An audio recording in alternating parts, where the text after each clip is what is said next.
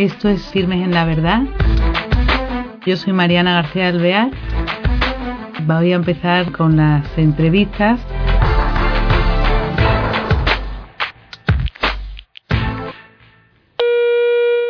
Hola queridos oyentes, bienvenidos a este nuevo programa de Firmes en la Verdad. Hoy tenemos un invitado que está al otro lado del charco, en Uruguay nada menos, y es el padre Omar Franza Tarragó.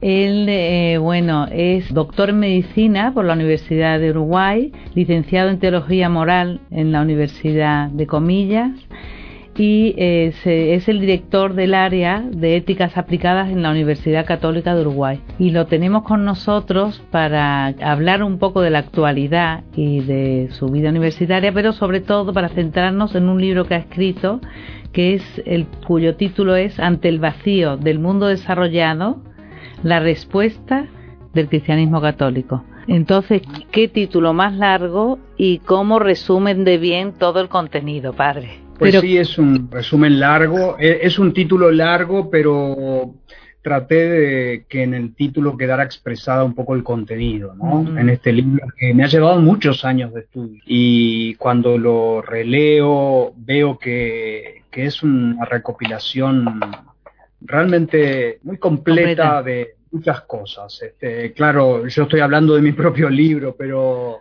pero creo que, que, sí, que ha quedado un libro muy bien elaborado, muy pensado, que me ha supuesto muchísimos años de investigación.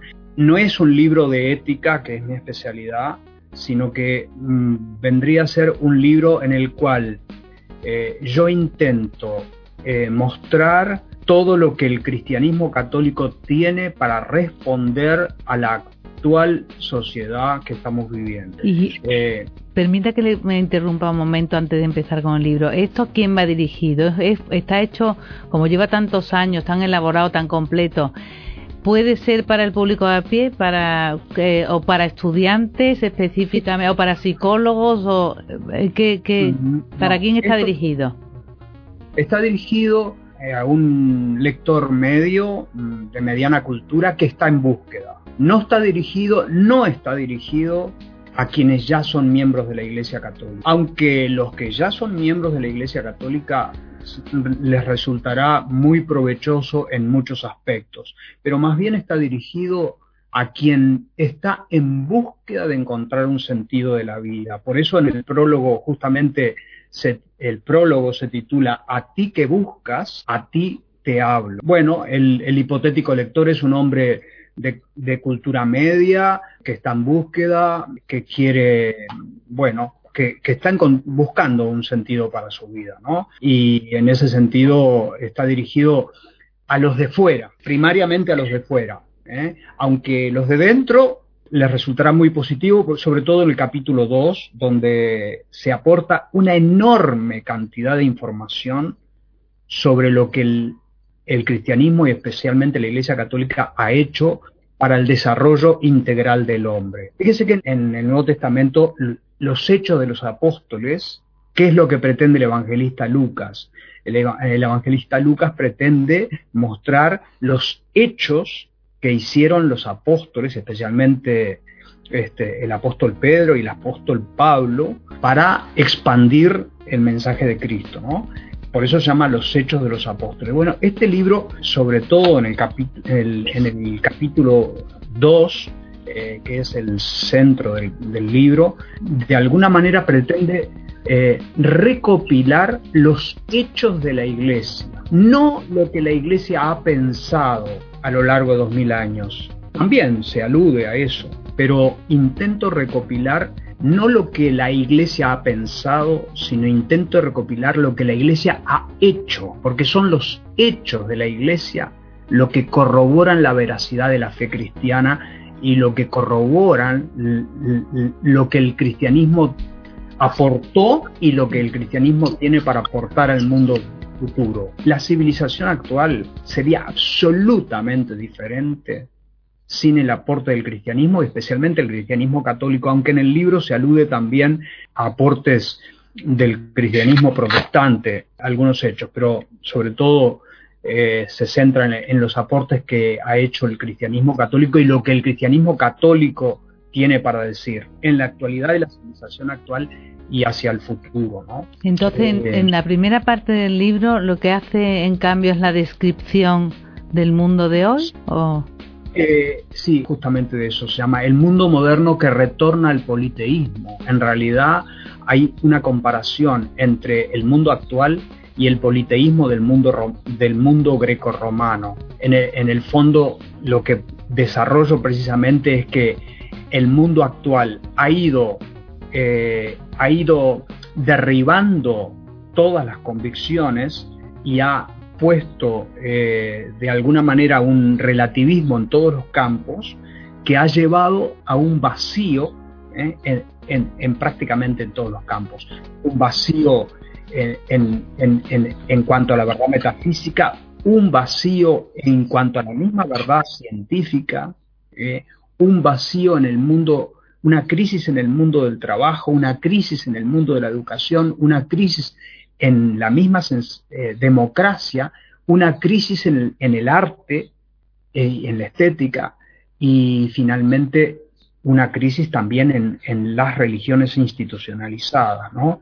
Toda esa crisis eh, ha llevado a que el mundo moderno viva un vacío enorme, de tal manera que los psiquiatras precisamente lo que vienen a decir es que en, epidemiológicamente la depresión eh, psicológica y psiquiátrica como resultado de ese vacío existencial será el problema que más aflija en los próximos años en cuanto a, la enfermedad mental, ¿no? La primera parte del libro es entonces este, justamente eh, diagnóstico de ese vacío existencial producto de ese politeísmo. Eh, ¿Por, qué politeísmo? Porque para el mundo moderno no existe ninguna, ninguna verdad. Como no existe ninguna verdad, todas las verdades son iguales. Eso era lo que pasaba en el mundo greco-romano. donde todos los dioses, todos los dioses eran de igual valor. Y como todos los dioses eran de igual valor, no había ningún dios que pudiese estar por encima de otros. Si usted visita el Panteón, el Panteón de Roma, ¿qué era el Panteón de Roma? El Panteón de Roma era un lugar donde estaban todos los dioses, cada uno en su lugar. ¿no? Cuando el cristianismo eh, surge y dice, no señores, no hay múltiples dioses, sino que hay un Dios verdadero, se arma la persecución, porque el cristianismo empieza a cuestionar a todos los dioses por igual. Y de alguna manera eso es lo que está pasando hoy, cuando la iglesia dice hay verdad, se enfrenta en una cultura donde justamente dice no todas las verdades son de igual valor. ¿eh? De hecho, por lo tanto, el capítulo primero del libro justamente alude a, que en este momento el gran problema de la civilización actual es eh, la vuelta a ese politeísmo a ese politeísmo. Y la decadencia, y la decadencia del mundo de hoy precisamente está en esa vuelta al politeísmo. Y justamente la fortaleza, la fortaleza del cristianismo viene en que justamente sigue insistiendo que no todas las verdades son iguales, ¿eh? no todas las verdades tienen el mismo valor, no todos los dioses, como decía el panteón romano, son iguales, ¿no? Sino que hay un Dios creador del cielo y de la tierra, ¿no? Ese es el capítulo 1. Padre, y para quien nos esté escuchando también, cuando hace la descripción esta que está diciendo eh, y redunda en la crisis, el relativismo que hay, que, es verdad que parece que mm, eh, sirve lo mismo una opinión de un prestigioso sabio profesor que la de uno de a pie, ¿no? Y que es verdad que no existe edad relativo en cuanto aparece la verdad parece que es ya algo como eh, drástico y, y, se ve peyorativamente lo de la verdad única, eso no la verdad. Pero no lo ve demasiado, no es una parte demasiado negativa, demasiado eh, que te, nos va a dejar sin, sin aliento, sin esperanza, la primera parte, o es que eso es lo que pretende. Bueno, precisamente el diagnóstico que hago en la primera parte es un diagnóstico muy severo, muy severo. Eh, es un diagnóstico de una civilización este, que, que se enfrenta, que está empezando a tocar fondo. ¿eh? está empezando a tocar fondo. El final de la decadencia, ok. No está... justamente en el, en el Imperio Romano, ¿qué pasó con el Imperio Romano? Mm. Que ese, ese politeísmo de dioses era tal relativismo. El que había, eh, sí, inmerso, en el que estaba. Que, fue como un alacrán que se mató a sí mismo. El imperio se mató a sí mismo eh, porque no tenía puntos de referencia. Bueno, y la civilización actual está pasando un poco así. ¿eh? por eso empiezan los extremismos. El populismo y todos los extremismos, sí, sí. Todos los populismos, eh, los extremismos de línea islámica, por ejemplo, eh, eh, es, es, una respuesta violenta y, y, extremista a una sociedad sumamente decadente, donde todo lo cuestiona, todo le da igual, donde no hay referencias. En el libro mío, la esperanza viene en el punto, en el capítulo 3, ¿eh? en el capítulo 3 que es precisamente nuevas bases de esperanza para Occidente, donde ahí yo eh, señalo eh, que hay un resurgir de la esperanza religiosa y voy mostrando a través de, de signos sociológicos, este, de todas las señales que indican una búsqueda de identidad y de pertenencia. Voy mostrando cómo las mismas filosofías actuales hay eh, signos de revitalización de, una fundamentación de, la verdad. voy, voy mostrando a través de la literatura el ansia de encontrar salvación y rescate a través de la literatura, especialmente la literatura policial. Este, y, voy mostrando a través también de, las religiones, ¿eh? este, etcétera. Pues, en, otra parte de esa tercera parte, voy mostrando a través de testimonios concretos de hombres y mujeres que han encontrado en el, en el cristianismo católico un sentido para sus vidas. Y voy haciendo una, una especie de fenomenología de la conversión religiosa, tratando de, de, de rastrear en, algunos convertidos, porque si tuviésemos que hacer una investigación de todos los que se han convertido a la Iglesia Católica serían infinitos, ¿no? Pero saco algunos testimonios en especial y trato de hacer una fenomenología de la conversión, es decir, ¿qué es lo que los convertidos de hoy encuentran en la Iglesia Católica como, como capaz de contrapesar todos los demás sentidos que hay en el mundo, ¿no? Y por último, eh, el, capítulo tercero termina mostrando cuál es la esperanza ¿eh?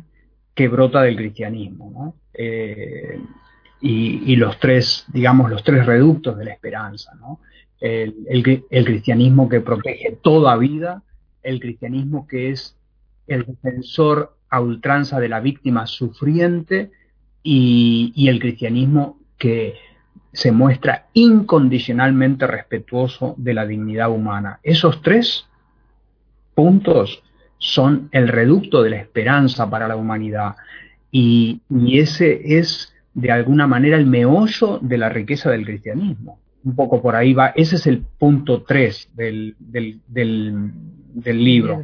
Pero claro, el capítulo 3 se enraiza en el capítulo 2, donde en el capítulo 2 justamente lo que, lo que hago es, el cristianismo tiene para responder al vacío del mundo moderno, no porque el cristianismo ha pensado, sino porque el cristianismo, además de haber pensado y tener una riquísima teología, el cristianismo ha hecho cosas increíblemente extraordinarias en todos los campos, ¿eh? en el campo de la ciencia, en el campo del arte, en el campo del derecho, en el campo de la ética, en el campo de, la solidaridad, en el campo de la ciencia y la tecnología, en todos los campos. No hay campo relevante de la, civilización donde el cristianismo, especialmente el cristianismo católico, no haya tenido eh, un protagonismo eh, de primera categoría.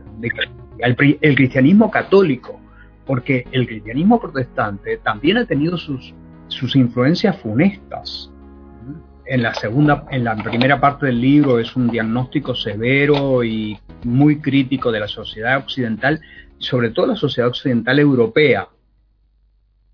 Porque cuando yo hablo de sociedad occidental me estoy refiriendo a la sociedad europea norteamericana, no a la totalidad del mundo, porque la totalidad del mundo, yo que estoy en la otra parte del mundo, veo las cosas desde otra perspectiva, pero, pero sí también veo en la, en la influencia que viene desde, desde, Europa y Estados Unidos imponiendo su agenda en todos lados, ¿no? Eh, este, pero el mundo es ancho y ajeno, mucho mayor que Europa y mucho mayor que Estados Unidos, este, y la cultura predominante en estas sociedades, de alguna manera decadente. Para nosotros Europa es una sociedad en cierta manera decadente, ¿no? Pero, pero bueno, en el capítulo 2, en cambio, el lector va a poder ver eh, toda la, la extraordinaria riqueza espiritual que se encierra dentro de, de, esta corriente que es el cristianismo católico. ¿no? Y, y es a través de mostrar esos hechos, lo que es mostrando a través de esos hechos que se busca que el individuo diga, si esta corriente espiritual eh, ha hecho lo que ha hecho a favor de la civilización occidental, quiere decir que aquí hay un tesoro eh, y una riqueza insondable que la tengo que buscar más en profundidad si, eh, si no la conozco suficientemente. Y el libro mm, busca mostrar eso.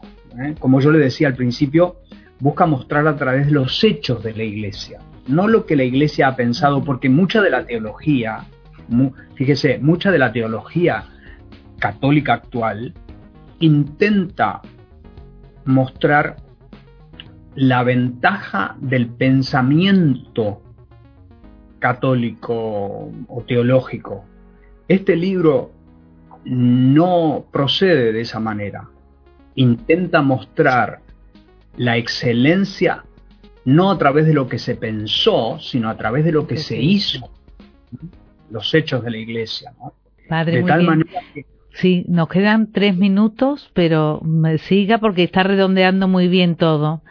De tal manera que, El individuo que lee esto no puede menos que preguntarse eh, si yo, eh, caramba, qué cantidad de cosas ha hecho el cristianismo católico hasta este momento.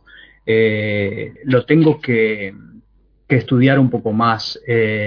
quizás esto responde a lo que yo estoy buscando. Eh, y ese es el objetivo final del libro, ¿no?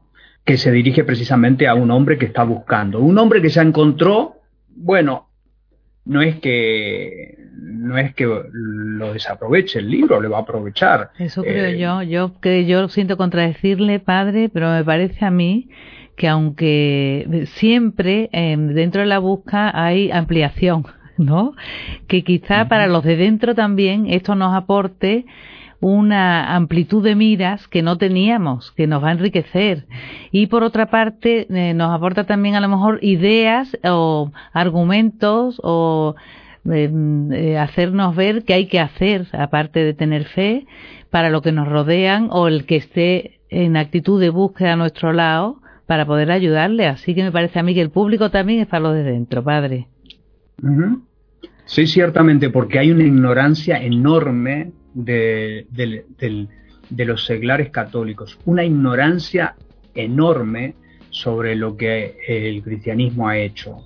Este, ¿Quién fue el fundador de la genética? Un monje. ¿Quién fue el fundador de la geología científica? Monseñor Steno. ¿Quién fue el fundador de la teoría del Big Bang? Monseñor Lemaitre. ¿Quién fue eh, el, que, el, que, el fundador de la cristalografía? ¿Quién fue el, el, el, fundador, el, que, el que inventa cómo medir la, la, edad de los astros. En fin, tendríamos para decir sí, 50 siempre personajes destacados.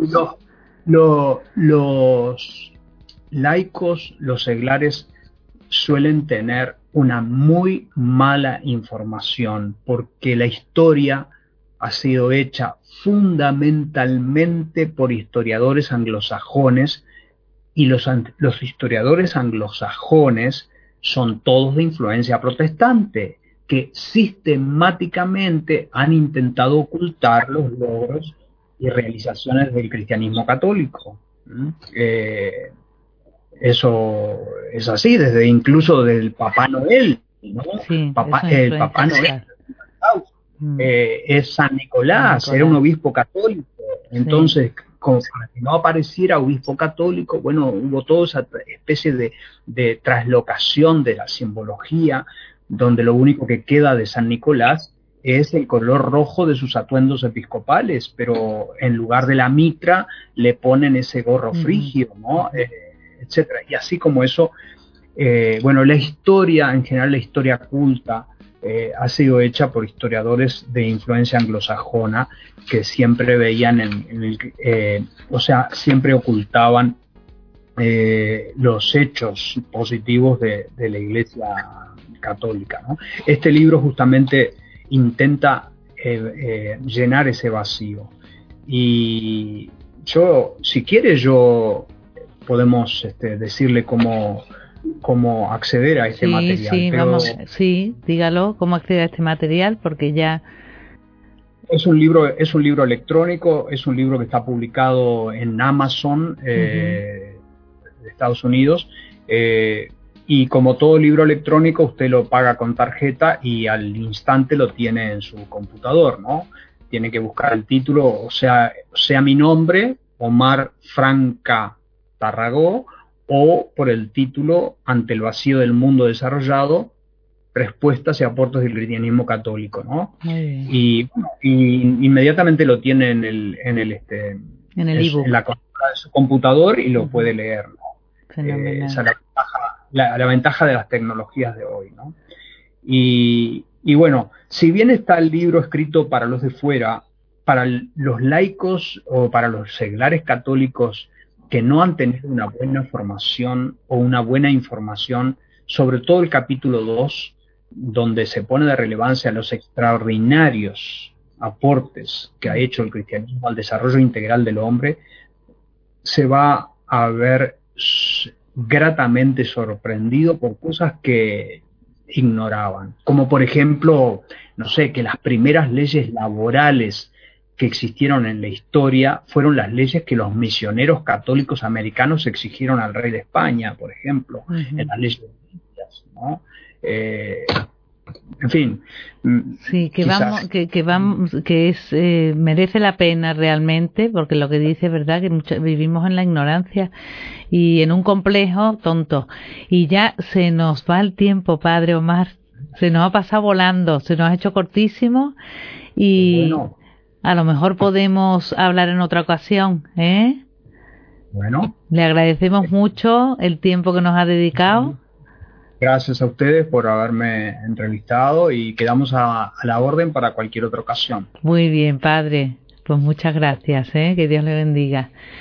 Pues nada, queridos oyentes, eh, ya hemos visto que se puede comprar en Amazon este libro publicado mm, en, en Amazon por el escrito por el padre Omar, tan interesante, tan enriquecedor y que nos que nos sirve para los que estén fuera de la iglesia en la búsqueda o para los que estamos dentro para informarnos de cosas que no sabemos y tener respuestas que a lo mejor ni nos esperábamos. Hasta el próximo programa. Gracias.